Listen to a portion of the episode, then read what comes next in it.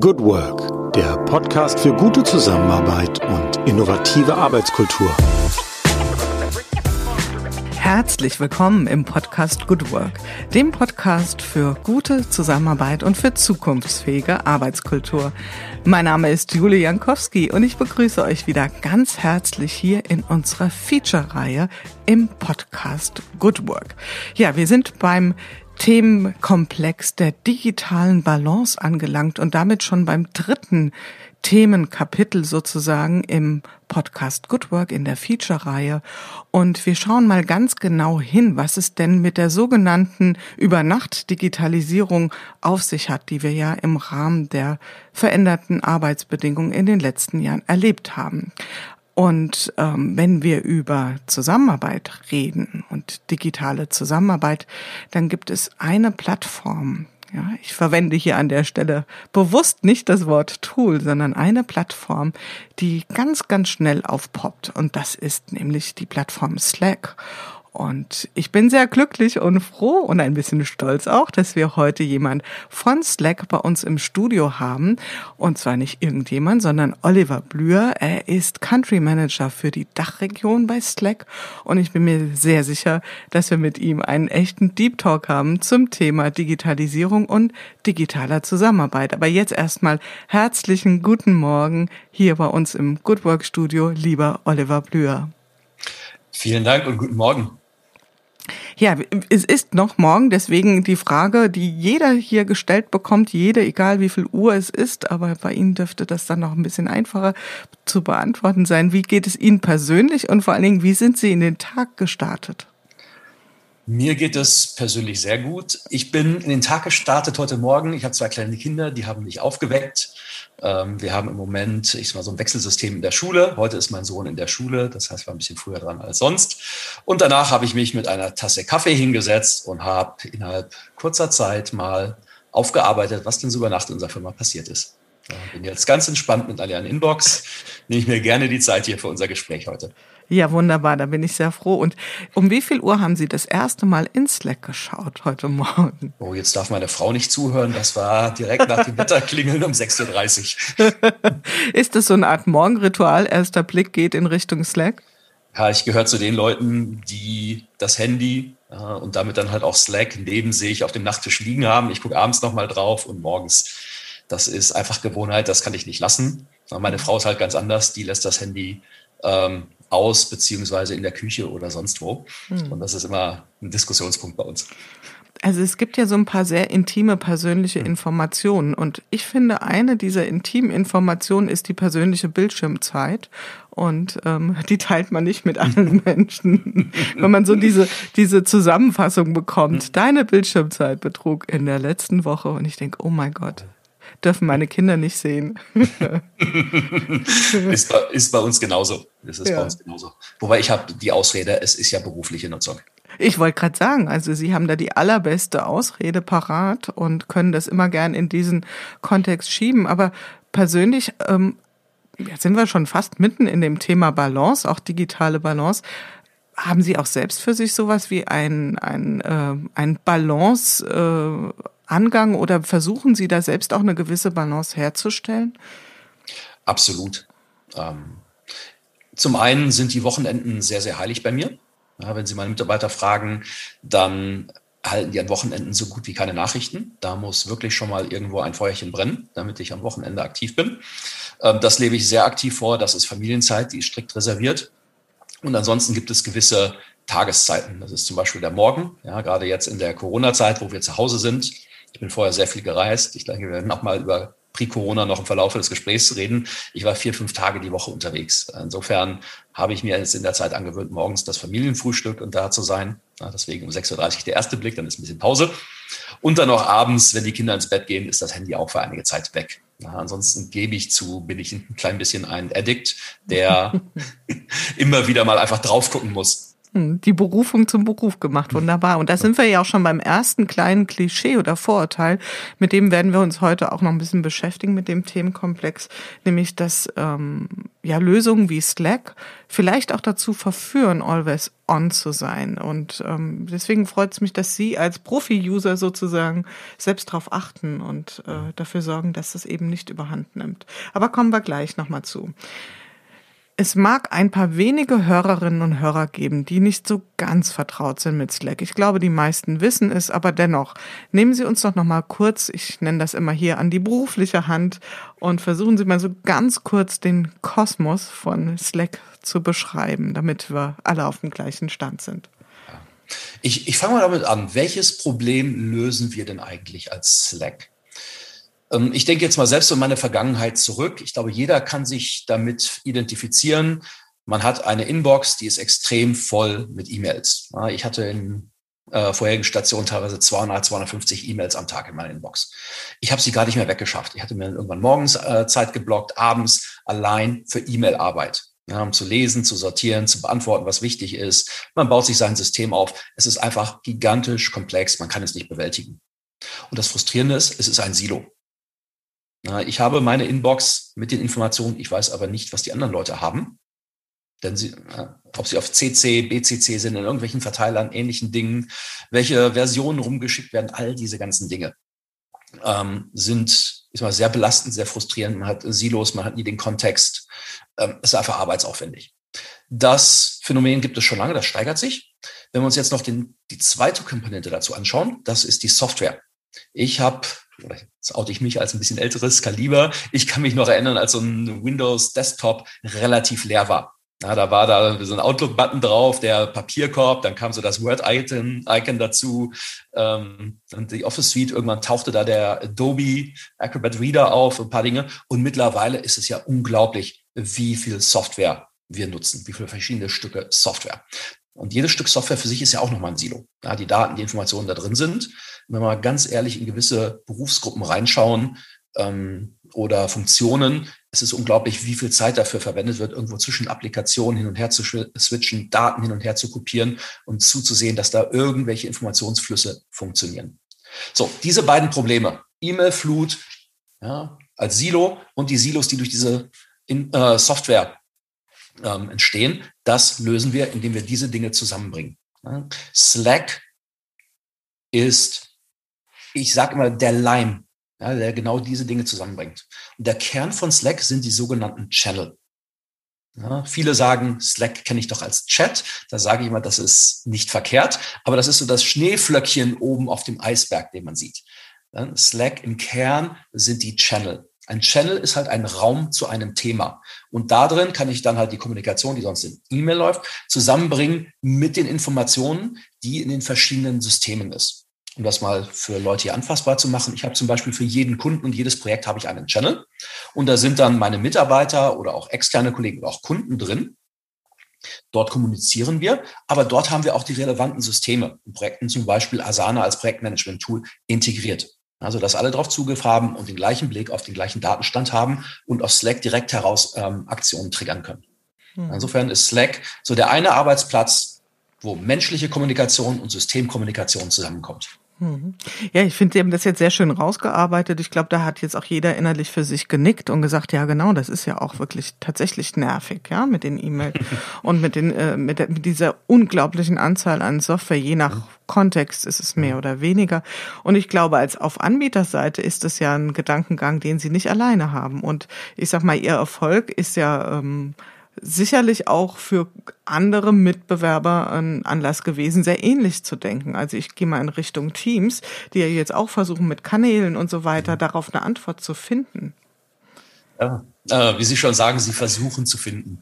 Äh, wir, jetzt sind wir natürlich, oder bin, bin, ich stolz, dass wir für uns beanspruchen können, ist mal das vorausgedacht zu haben und im Kern der Erfinder dessen zu sein.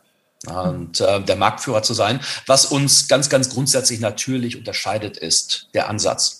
Unser Interesse ist, äh, ist, diese verschiedenen Teile zusammenzubringen, unabhängig davon, wer Software nutzt, äh, beziehungsweise auch, wo sie herkommt. Mhm. Das heißt, uns ist es ganz egal, ob Sie fürs Videoconferencing Zoom nutzen, WebEx, Teams, Skype oder ähnliches, das können Sie in Slack integrieren. Das heißt, wir sind für eine offene Welt, wo die Dinge zusammenkommen ja, und mhm. äh, interoperabel sind. Ja, während ein Anbieter, der natürlich einen Full-Stack hat, ein Interesse hat, den ähm, Kunden oder den Nutzer in, in seinem Stack ein Stück weit ähm, gut eingebunden zu haben, nenne ich es mal ähm, so und versuche da objektiv zu bleiben.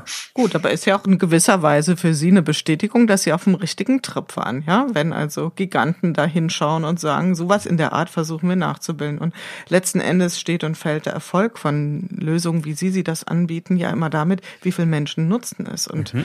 ja, weil sonst hat man äh, hier Slack, dort Teams und hat dann wieder ja, eine, mhm. eine Vielzahl an Plattformen und das ist ja genau das, was wir nicht wollen. Wir mhm hatten es schon mal angesprochen oder Sie hatten es auch kurz erwähnt. Wir gehen gedanklich nochmal in die Zeit. Mittlerweile müssen wir echt ganz schön im Gedächtnis kramen vor Corona. Also das heißt, wo wir ja in einer Arbeitswirklichkeit waren, wo viele noch genau so gearbeitet haben, wie Sie es eben beschrieben haben. Also wo diese Kollaboration auf digitalem Weg natürlich schon existierte, aber vielleicht noch eher in bestimmten Branchen ausgeprägt war. Was war so das Bild? Was waren so der typische Slack-User? Was waren Unternehmen, Branchen, die Sie typischerweise gut erreicht haben mit Ihren Lösungen? Ich hole dafür äh, ein kleines Stück aus. Wie ist Slack entstanden? Ähm, unsere Gründer, ähm, Stuart Butterfield und äh, die Gründercrew, haben ursprünglich ein Online-Game entwickelt. Das waren so rund 50 Leute an acht verschiedenen Standorten die haben natürlich programmiert, die haben getestet, die haben da ein Stück Software auf einer Cloud-Plattform betrieben und haben das halt in typischen Iterationen ähm, immer wieder versucht zu optimieren, zu debuggen, besser zu machen, neue Features zu releasen, ähm, User-Feedback einfließen zu lassen, diese Dinge. Sie haben festgestellt, dass das mit den zur Verfügung stehenden Tools nicht wirklich gut funktioniert hat. Ja, gemeinsam verteilt Code entwickeln, zusammenfügen, testen, all diese ganzen Dinge. Daraufhin haben sie sich Slack gebaut, selbst gebaut. Und dann, wie der Zufall es so will, das Online-Spiel ähm, war erfolgreich, mäßig erfolgreich, hat aber nicht so abgehoben, wie man es sich gewünscht hat. Ja, während man halt erkannt hat, dass das Slack eigentlich äh, eine Lücke füllt, die viele, viele Leute haben, also dass man dann das Geschäftsmodell umgestellt hat und statt des Online-Spiels dann äh, Slack gelauncht hat. Ja, und dann ging halt diese Erfolgsgeschichte los. Das ist der Kern, der Kern von Slack. Und daraus leitet sich natürlich auch ab, wo waren wir zunächst erfolgreich. Und da sage ich, das waren natürlich dann die, die Engineering-Funktionen. Jeder, der so in Richtung agiles Development, agile Entwicklung gedacht hat, wo ich dahin komme, verteilte Teams, die sehr, sehr schnell in, Iterati äh, in Iterationen kollaborativ zusammenarbeiten, auch noch über Standorte hinweg. Das heißt, damit sind wir im, äh, im Tech-Bereich, bei, bei DevOps, da sind wir in, natürlich bei den ganzen Startups etc. Da sind wir schnell rausgewachsen. Ich glaube, mittlerweile können wir fast jedes große Softwareunternehmen der Welt zu unseren Kunden zählen. Auch die, die führenden äh, Tech-Player sind bei uns und dann über Industrien, die halt sehr, sehr softwarelastig sind oder zunehmend werden, sie haben halt einen riesen Footprint. Und zum Beispiel mal über die, ganze Finanzbranche unterhalten. Das ist im Kern eine Softwarebranche. Ja, Banking ohne Software ist nicht vorstellbar. Wenn Sie durch große Banken mal durchgehen, wie viele Softwareprodukte dort sind. Das sind teilweise Tausende von Systemen, häufig selbst gebaut, sehr, sehr miteinander verzahnt. Ja, das ist wichtig, dass viele Leute ja, von ähm, Plan über Build, Run wissen, ja, wie die Dinge zusammenhängen und dort sehr, sehr eng zusammenarbeiten können. Gleiches erlebe ich jetzt in Deutschland, insbesondere im Automobilbau was immer softwarelastiger wird und bei den Zulieferern. Ähm, und das äh, sehe ich jetzt mittlerweile auch Einzug halten zu dem Stichwort IoT in die ganze Manufacturing-Industrie, ja, unser Hersteller. Ähm, insofern ergreift es sukzessive jede Branche. Und das ist natürlich etwas, ähm, wo wir diese Unternehmen gerne unterstützen. Hm. Ja, das äh, kommt mir gerade so der Gedanke hoch. Also es gab ja eine Zeit, dann sagte jemand, ja, der macht irgendwas mit IT. Heute würde ich sagen, jeder macht was mit IT. Also ich ja. meine, äh, es gibt nicht mehr die IT-Abteilung eigentlich. Das Denken ist ja schon schräg, weil äh, das ist ja sozusagen die Klammer über dem, was wir fast alle ja. tun. Egal wie wir drauf schauen, ob wir sagen, es ist das, was uns unterstützt und hilft im Arbeiten oder es ist der Kern dessen. Das heißt also, Sie haben sich von dem ein Stück emanzipiert, was sehr stark ja noch mit ihnen assoziiert wird und also nicht mit ihnen als Person, als Unternehmen, als Lösung. Ähm, und da sind wir beim nächsten Vorurteil, was man vielleicht bei Slack denken könnte. Also dieses Bild von, ja, das ist halt so eine coole App, die nutzen halt nur die Start-up und die Techies und die Softwareleute. Wer nutzt inzwischen, Sie haben es ja schon ein bisschen beschrieben, aber finden wir Slack auch in solchen Kontexten wie beispielsweise in einem Krankenhaus, in Behörden, in großen, sehr traditionellen Unternehmen? Ja, also jetzt müssen wir unterscheiden zwischen traditionell und natürlich reguliert. Mhm. Ich habe gerade über die Bankenbranche gesprochen, die ist hochreguliert. in diesem Umfeld finden Sie uns schon sukzessive auch in, in noch weiter regulierten Branchen mit sehr, sehr hohen ähm, Datenschutzanforderungen wie Healthcare. Da sind es dann die jüngeren Unternehmen, die äh, dort den Markt gerade aufmischen, äh, das natürlich mit Hilfe von Slack machen, ja, um da schnell äh, mit ihren Geschäftsmodellen erfolgreich zu werden. Wenn wir dann in die ganz traditionellen Krankenhäuser etc. reinschauen, ähm, sind da, ist mal so die, die ersten Ansätze, wo wir uns dann entsprechend mit Kliniksystemen etc. integrieren. Im Public Sektor sind wir da schon zum Teil deutlich ähm, weiter. Mhm. Ja ich gehe jetzt mal von mir persönlich aus. Immer wenn ich ein neues Update fahre auf meinem Rechner, ein neues Betriebssystem gerade eben passiert, mhm. dann bin ich erstmal so 1,5 Tage nicht so gut drauf, ja, weil ich einfach diese Oberfläche nicht so schön finde wie vorher, weil der zweite Knopf von links nicht mehr mhm. das macht, was vorher der zweite Knopf von links getan hat. Und ich glaube, ich bin da in der Mitte der User. Und jetzt ist ja, wenn wir nochmal aus dieser Welt kommen, die Sie eingangs beschrieben haben, meine Inbox im E-Mail, auch wenn das noch so nervig nervig ist, es ist ja ein radikaler Change, dann auf so eine Plattform wie Slack umzusteigen. Welche, mh, hm, sagen wir auch ruhig mal Reaktanzen haben Sie so bei Usern gesehen? Also ich sag mal, wenn ich mir selbst aus eigenen Stücken das äh, runterlade und sage, ich möchte das jetzt nutzen oder wenn ein hochagiles Team das für sich beschließt, so weit, so gut. Aber es gibt ja auch Unternehmen, ich denke jetzt gerade mal Richtung größere Unternehmen, wo dann beschlossen wird, wir nutzen ab sofort Slack. Was sind da so gängige Ressentiments oder Schwierigkeiten, vielleicht Hürden im Umgang oder vielleicht auch Überraschungen und, und äh, Erleichterungen? Also zu, zunächst würde ich dazu mal sagen, etwas top-down zu beschließen und dem Mitarbeiter vorzugeben, ihr nutzt jetzt Software A oder B, ähm, ist nicht der Weg, den ich bevorzuge. Ja, wo ich sage, der ist zielführend. Am Ende habe ich dann eventuell viel Software ausgerollt und jeder Mitarbeiter hat das Icon irgendwo, aber er nutzt es nicht. Am Ende schafft doch nur wirklich genutzte Software, die die Mitarbeiter gerne und viel nutzen, Mehrwert. Von daher ähm, sage ich, das ist ein Vorteil unseres Freemium-Modells. Man kann ja Slack ohne Kreditkarte, ohne irgendetwas anfangen zu nutzen. So, und darüber kommen wir in vielen, vielen Unternehmen hinein. Ich habe jetzt gerade eine Zahl gesehen, wir haben pro Monat etliche tausend neue Teams, die gegründet werden. So, das machen Mitarbeiter, sie wählen das Produkt, was ihnen empfohlen wird, weil sie, ich sage, ein Webinar von uns besucht haben, weil sie einen Podcast wie diesen gehört haben, es ausprobieren wollen. Sie treffen erstmal eine Wahl, damit habe ich eine Grundakzeptanz bei den ersten Anwendern. Die wenden das eine Zeit lang an. Die probieren es aus. Damit habe ich einen Proofpoint, ja, einen Beweis des Mehrwertes. Ja, wenn denn diese Nutzung persistent ist, sprich dauerhaft ist und Sie nicht nach zwei Wochen dann wieder sagen, okay, war jetzt mal nett, aber doch nicht das, was wir uns vorgestellt haben. Mag ja auch passieren, ne? je nachdem, wie die Warnung ist. Das heißt, ich habe in einem Unternehmen ein Nukleus sehr, sehr häufig viele, viele von diesen Kernen. Ja, und meine Message ist dann erst einmal, bevor ich überhaupt von oben irgendetwas entscheide, ist, hört in das Unternehmen rein. Ja, und guckt euch doch mal ehrlich an, was nutzen Mitarbeiter? Was habt ihr in der Vergangenheit top-down entschieden? Wie wird denn das wirklich genutzt? Guckt mal an, was die Mitarbeiter sonst wo noch nutzen. Ja, sie tun das ja nicht aus bösem Willen. Das ist ja keiner, der im Unternehmen irgendwie schaden will, Komplexität schaffen will oder ähnliches, ja, sondern der Meinung ist, da gibt es etwas, was mir das Unternehmen nicht bietet, was mir mein Arbeitsleben leichter macht. Und da sollte man in diesen Zeiten ein offenes Ohr für seinen Mitarbeiter haben. Dort reinhören und sich das anschauen und sich auch die Use Cases anschauen. Und wenn ich dann viele, viele von diesen Slack-Teams habe, von diesen nennen Nukleus, dann muss mir doch die Frage stellen, A, macht es nicht Sinn, das irgendwo zusammenzubringen? Und wenn es für diese Mitarbeiter gut ist, ist es dann nicht vielleicht auch für andere Mitarbeiter gut? Aber am Ende zählt, es muss genutzt werden.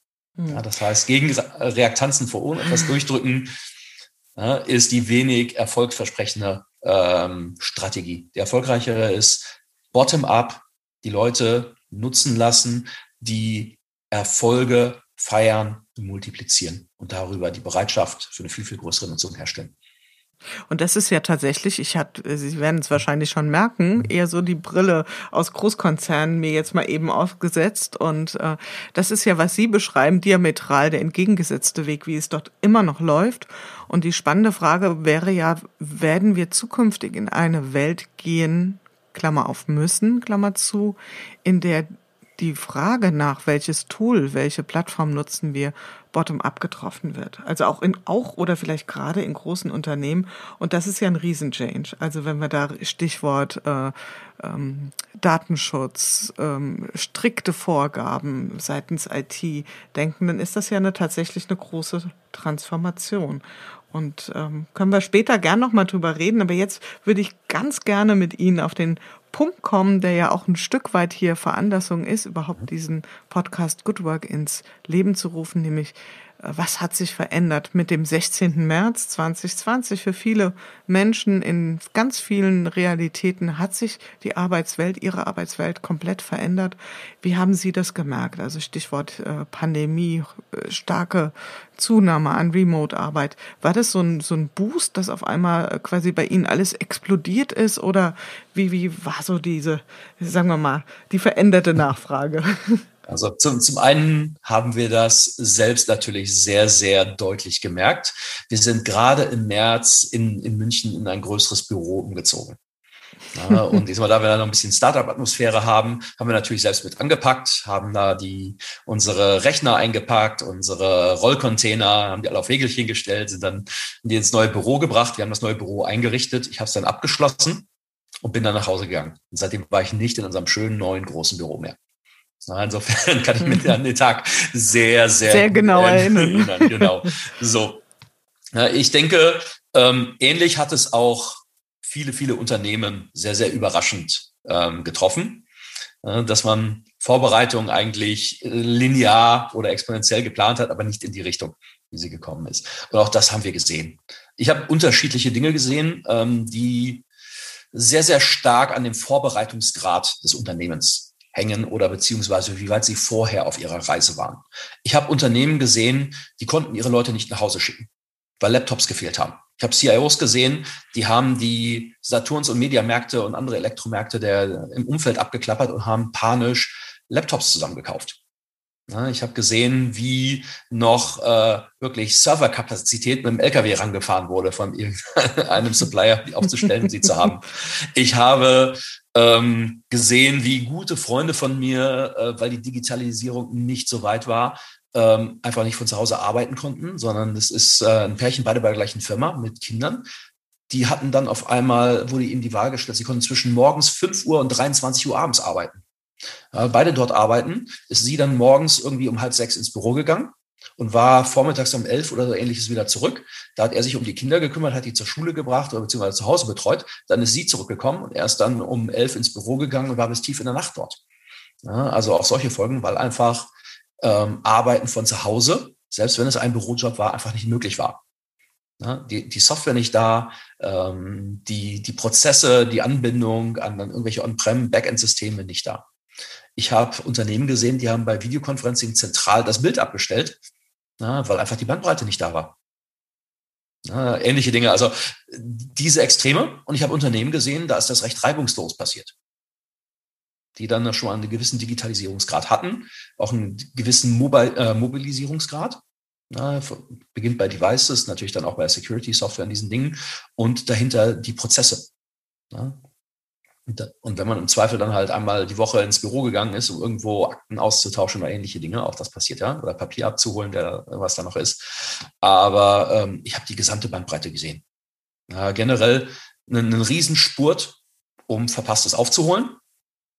Ja, während dann doch einige, die ihrer Zeit, muss man sagen, voraus waren, da sehr, sehr entspannt in die Situation gehen konnten. Hm. Ja, ich glaube. Zumindest auf der, äh, Entschuldigung, ich Ihnen ins Wort falle, zumindest auf der Technologieseite. Natürlich mhm. die hm. menschliche Komponente. ist nochmal ein anderes Thema. Und wie schnell kamen die Leute auf die Idee zu sagen, okay, jetzt brauchen wir auch dieses Slack, dieses Kollaboration? das, war über, das war über Nacht. Das über Nacht. Einfach nur mal ähm, unsere Userzahlen bzw. Downloadzahlen, äh, neue Teamzahlen also anschauen, die sind quasi innerhalb weniger Tage sind die explodiert. Das war jetzt, jeder brauchte irgendetwas. Also es, es war eine Überlebensfrage. Hm, absolut. Also das, das konnte man ja auch hier, also ich, ich habe es Ihnen ja auch im Vorfeld schon erzählt, in dem äh, Corona-Chroniken sehen. Also ich glaube, das war so die Überschrift, ja, Zeit der Helden in den ersten Wochen. Und das, was Sie beschreiben, das ist tatsächlich heroisch, ja. Wenn also mhm. Unternehmenslenker losfahren in den Mediamarkt und Laptops kaufen, dann ist das ja tatsächlich so äh, Zeit der Helden. Und da galt es erstmal Prozesse zu sichern und Strukturen zu schaffen, damit Arbeiten überhaupt möglich ist. Und ja, kann ich mir vorstellen, dass es dann hochging für Sie. Wie haben Sie als Unternehmen darauf reagiert? Sind Sie jetzt, äh, haben Sie sich verzehnfacht oder wie sind Sie auch mit dieser Veränderung wiederum umgegangen? Das, das Schöne an einem äh, Business wie Slack ist, ist natürlich, wir haben eine hochskalierende Plattform. Also, dass wir in der Lage sind, natürlich das technologisch sofort aufzufangen. Dafür sind wir gebaut für Skalierbarkeit.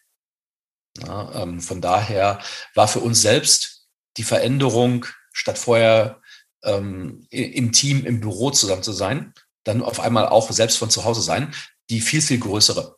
Das Volumen als solches hat jetzt ähm, in keinster Weise irgendwo für, für Störungen, weder jetzt in der Plattform noch bei uns in den Prozessen, an denen wir beteiligt sind, gesorgt. Da, dafür sind wir gebaut.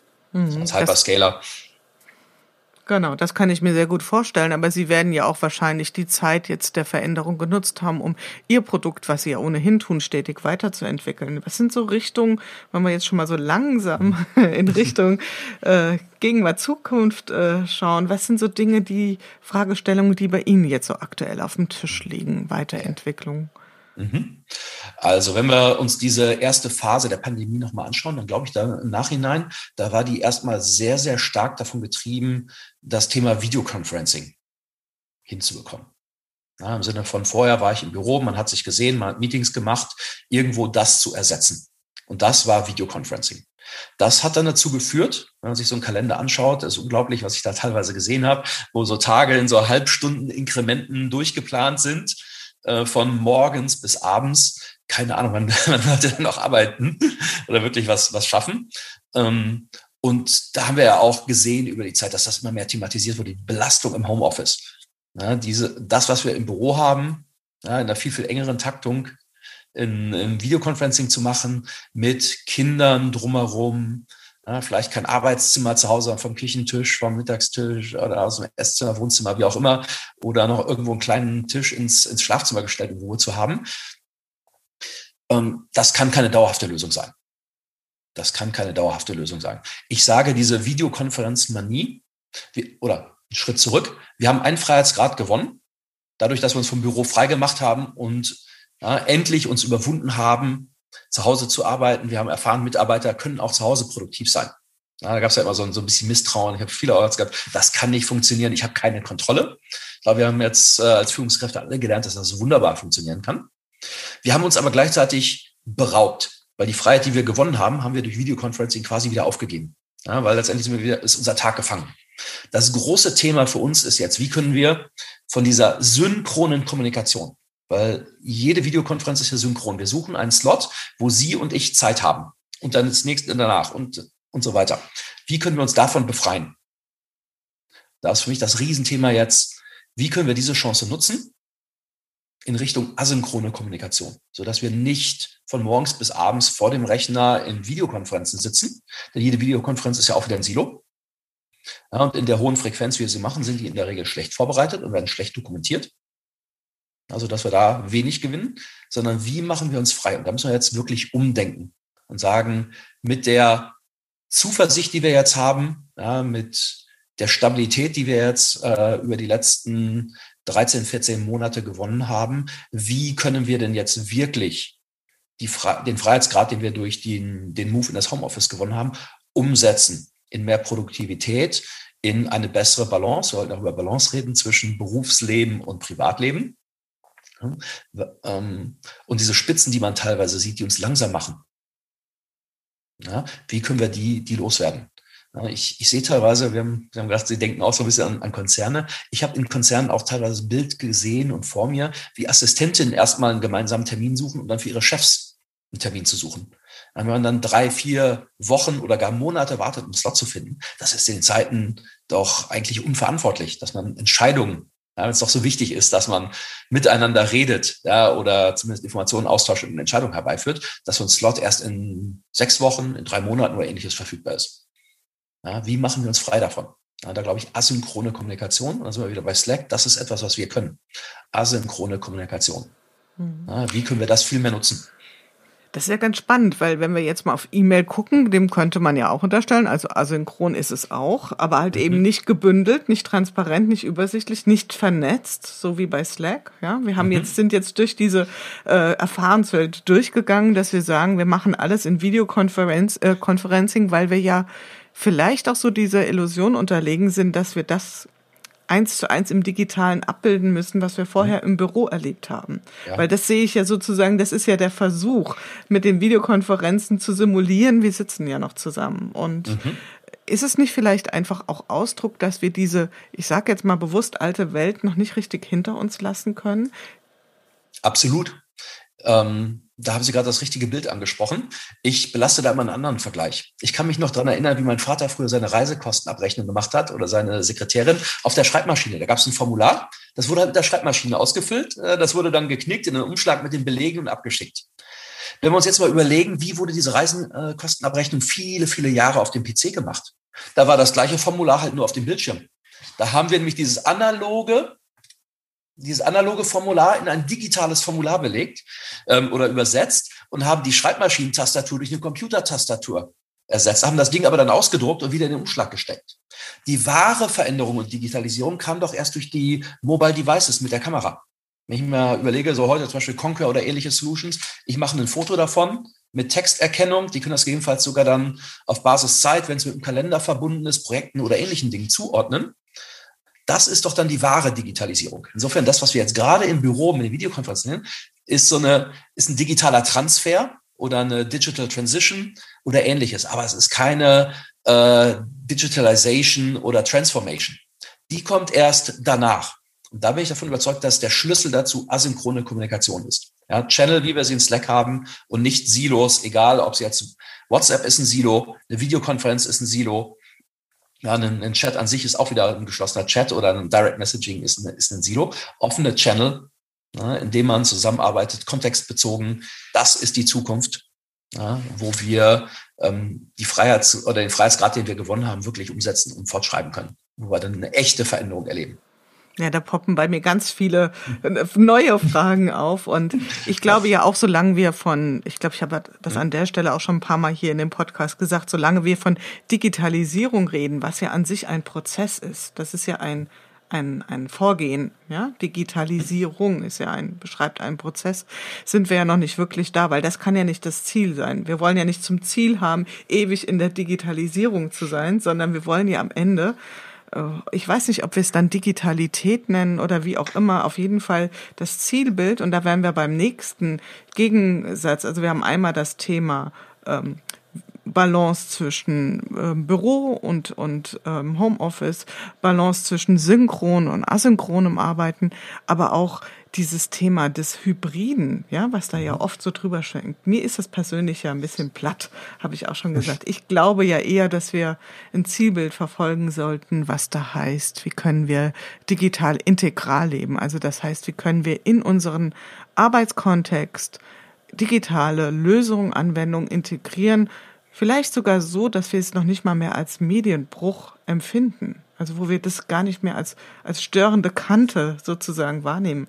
Ich weiß nicht, wie Sie mit diesem Bild mitgehen können, wo Sie ja mitten in der Digitalität äh, schon angekommen sind. Also, ich, ich bin da äh, vollkommen auf, auf der gleichen Seite.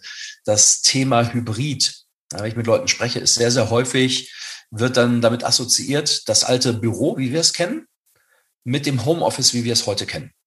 Ja, das heißt, Status quo, den wir jetzt haben, mit ein bisschen guter alter Welt zusammen. Das kann doch nicht Fortschritt sein. Ja, ähm, das ist zu kurz gesprungen. Und wenn wir das jetzt mal einfach mal, ich denke es jetzt mal ganz bildlich. Wir haben ein physisches Meeting und wir haben einige Teilnehmer dann aus dem Homeoffice.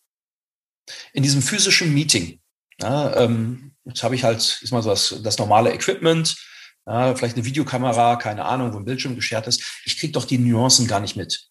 Ja, die Notiz, die auf dem Zettel gemacht wird, die Mitarbeiter, die irgendwo eine kleine Side-Discussion führen oder wenn irgendwo gefeixt wird oder ähnliches. Ja, diese ganzen Dinge, die halt auch wichtig sind, um über den Gesamtkontext, die Stimmung, ähm, die Tendenzen, Politik, ähnliche Dinge aufzunehmen und dort zu agieren. Wenn ich dann zu Hause sitze und das passiert, dann bin ich garantiert, das mache ich zwei, dreimal, dann bin ich irgendwann zu den Meetings wieder da. Na, wenn wir diese Meetingkultur, die wir vorher hatten, die wir jetzt mit Videoconferencing haben, weiterbehalten, dann führt dieses, dieses Hybrid im Sinne von altes Büro plus aktuelles Homeoffice ganz schnell dazu, dass wir die Mehrheit der Zeit wieder im Büro verbringen, in Meetings. ja, ich glaube nicht, dass es so rum mhm. dauerhaft sustainable ist. Mhm. Das wäre ja auf jeden Fall auch äh, wünschenswert, dass wir zu einer guten Lösung äh, kommen, egal wie sie aussieht. Ich bin gespannt, weil äh, in den 100 Folgen, die ich gemacht habe, haben 100 Menschen gesagt, ich vermisse Face-to-Face-Kontakte. Und auch über Grenzen des Digitalen kommen wir gleich nochmal zugesprochen.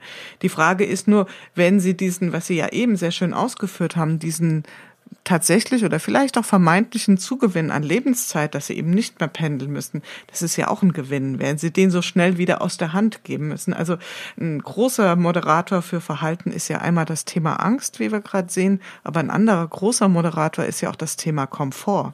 Ja, was werden die Menschen als Komfort empfinden? Also sind sie bereit dafür, dass ich äh, eine bessere Meetingkultur erlebe, äh, diesen kleinen Komfortsprung dann wieder aufzugeben? Das ist äh, ist eine Hypothese, mal schauen, in welche Richtung gehen.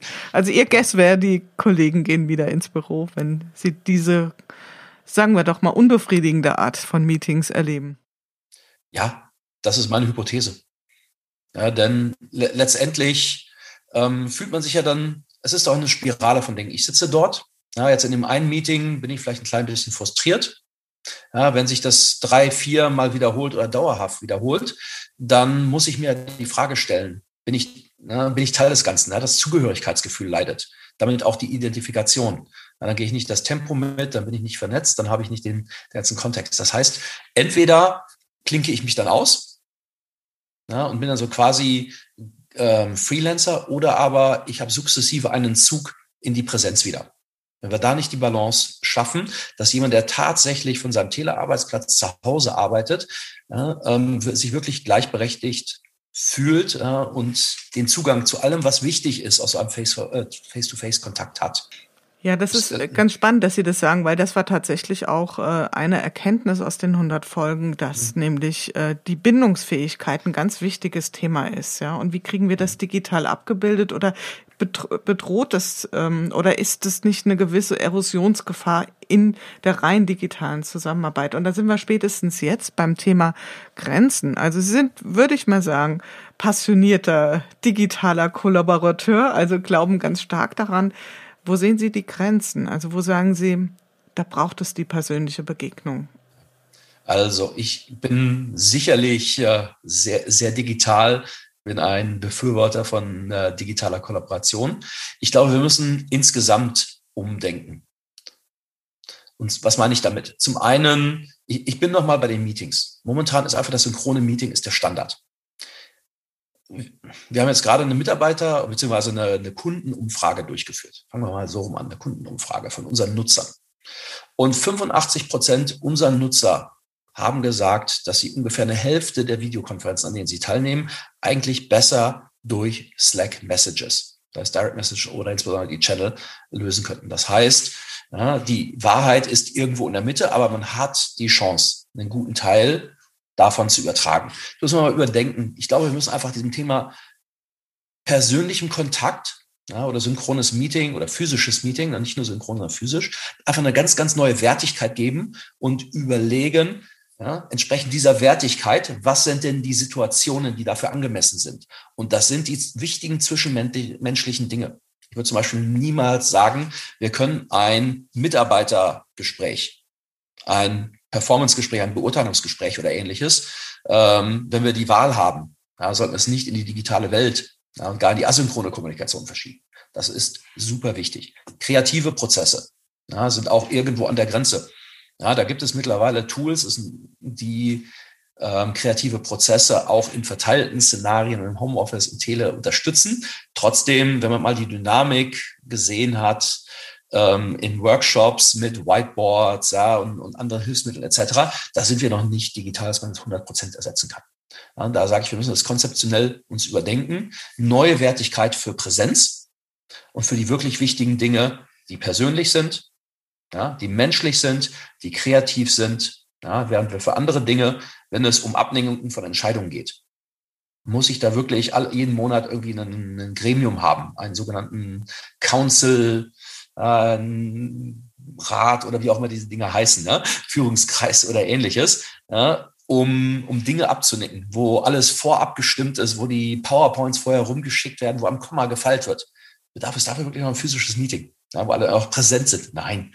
Ja, also nochmal komplett überdenken, ja, physisch absolut, und zwar für die richtigen und für die wichtigen Dinge. Und darüber müssen wir einen Dialog haben.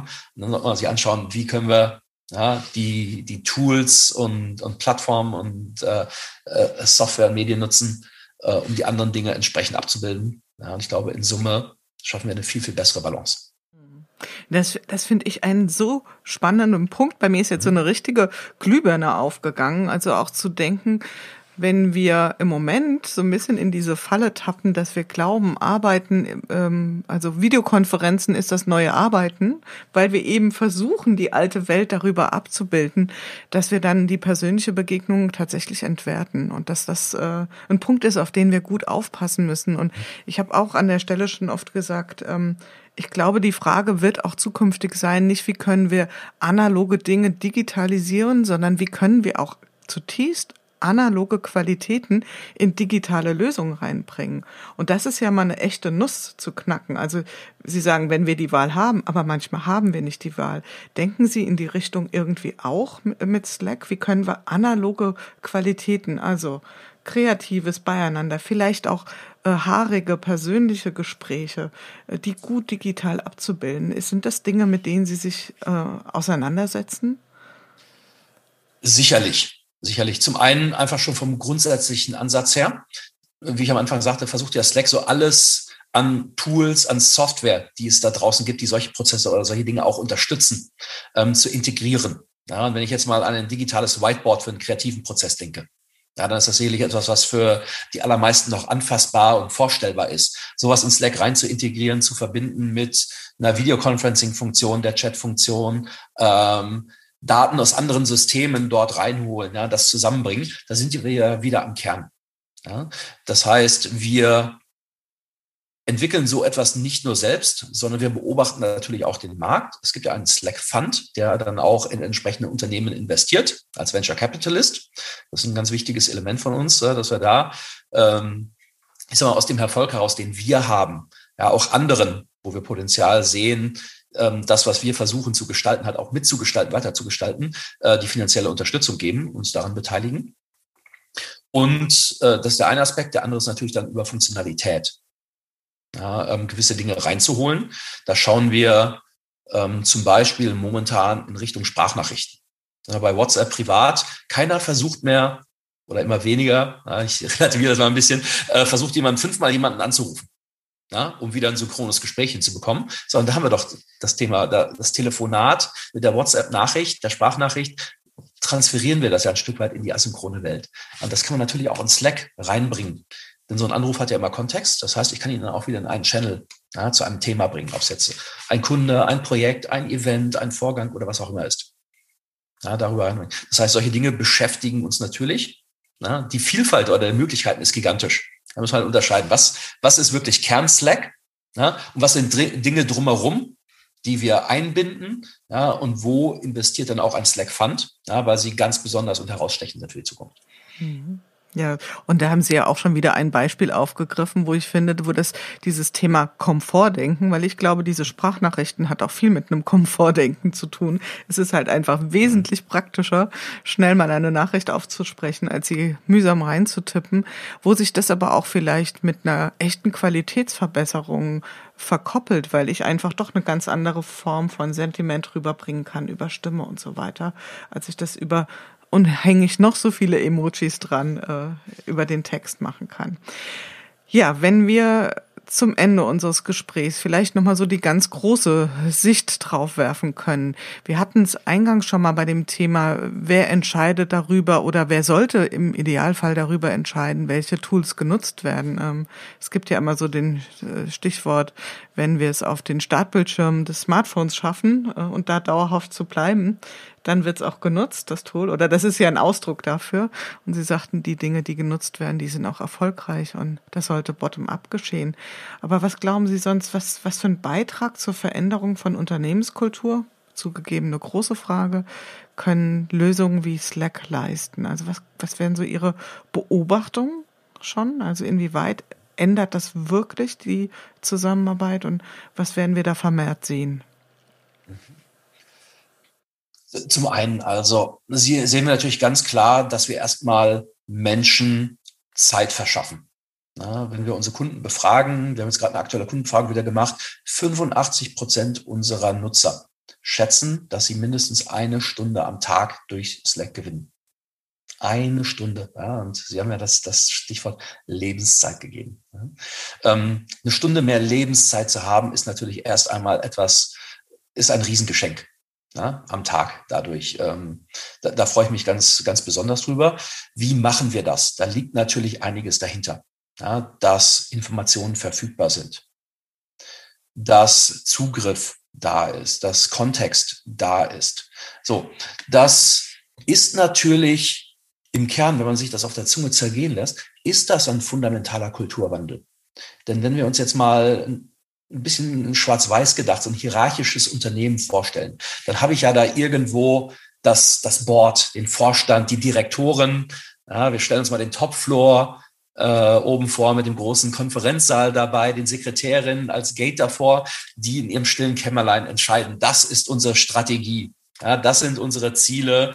Daran müssen wir arbeiten. Ja, das sind die Budgets, die Prozesse, die Richtlinien die kaskadieren das runter, je mehr sie wachsen, über viel mehr äh, Level von Management, bis es dann lange Zeit versetzt in Scheibchen. Früher hieß das so nett, das Need-to-Know-Prinzip unten ankommt. Ja, und jeder hat dann genau die Information, die er braucht, um seinen, seinen Teil zu machen. Ja, und dann durch diese ganzen Hierarchien geht dann wieder Information irgendwo hoch, damit die hohen Herren wissen, ähm, was, wie denn die Execution funktioniert. Und dabei wird dann halt Information einfach, ich sag, platt gemacht.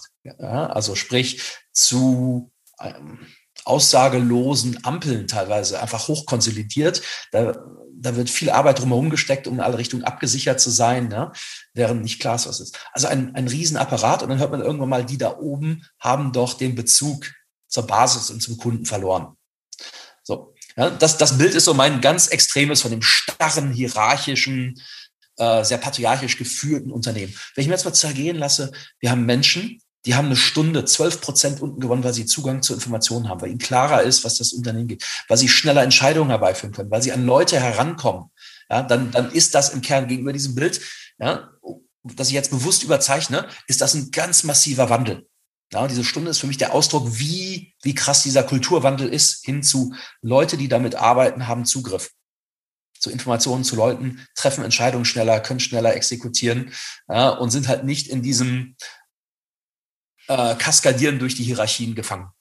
Mhm. Ja, das ist ja. tatsächlich eine, eine, eine radikale Veränderung und führt ja dann auch letzten Endes ein Stück weit zur mehr Selbstorganisation, logischerweise, ja, und mhm. damit auch mutmaßlich zu einer Ausbildung von sowas wie Netzwerk, auch Netzwerkökonomie in den Unternehmen, mhm. wenn man das mal konsequent zu Ende denkt. Ja. Und vielleicht noch eine letzte Master Question in Richtung Zukunft. Ähm, was sind Ihrer Meinung nach Leitfragen, die wir uns jetzt aktuell bei dem Thema digitale Zusammenarbeit stellen sollten? So ein paar ganz große Fragen haben Sie ja schon angeschwungen, aber gibt es vielleicht so einen Punkt, wo Sie sagen, das sollten wir uns jetzt wirklich nochmal richtig vor die Brust nehmen?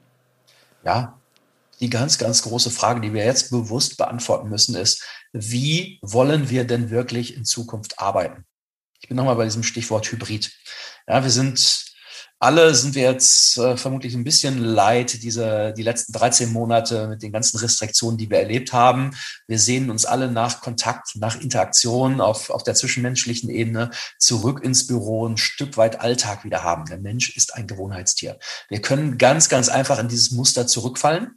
Dann sage ich, da haben wir halt relativ schnell wieder die alte Welt. Andersherum gesagt, wir haben aber auch eine Riesenchance. Ich glaube, wir müssen jetzt sehr bewusst uns die Frage stellen, wie wollen wir in Zukunft arbeiten? Ja, das wirklich einmal durchdenken. Ja, was das heißt, wenn wir jetzt keine wissentliche Entscheidung treffen, sondern das einfach uns zukommen lassen. Ja, das ist ja meine Hypothese. Wir finden uns einfach ganz schnell wieder mehrheitlich im Büro ne, und haben unterm Strich in der Zeit nichts gewonnen. Ja, sondern lass uns die Chance ergreifen. Lass uns jetzt einen äh, Diskurs, einen Dialog, einen Dialog führen. Wie wollen wir in Zukunft wirklich arbeiten? Und ähm, die Chance ergreifen, wirklich etwas zu verändern und halt nicht in alte Muster zurückfallen und zu sagen, ach, wie schön ist das, ja, wieder in der alten Komfortzone zu sein, raus aus der Komfortzone. Ja, jetzt gestalten wir die Zukunft, jetzt ist die Chance. Wenn wir sie verpassen, ja, dann glaube ich, wird die Zukunft oder der, der Weg in die Digitalität ähm, noch deutlich länger. Und vor allen Dingen wird sie gefühlt einfach passieren, ohne dass wir einen Griff dran haben. Ja. ja. Insofern wunderbares Schlusswort. Ich danke Ihnen ganz, ganz herzlich, lieber Herr Blüher. Ich wünsche Ihnen persönlich alles Gute, dass Sie gesund bleiben und dass Sie vor allen Dingen auch Ihre ganz persönliche Balance finden zwischen wie viel asynchron, wie viel synchron, wie viel ähm, analog, wie viel digital Sie in Ihr Leben lassen. Und äh, vielen Dank für das tolle Gespräch. Vielen Dank Ihnen.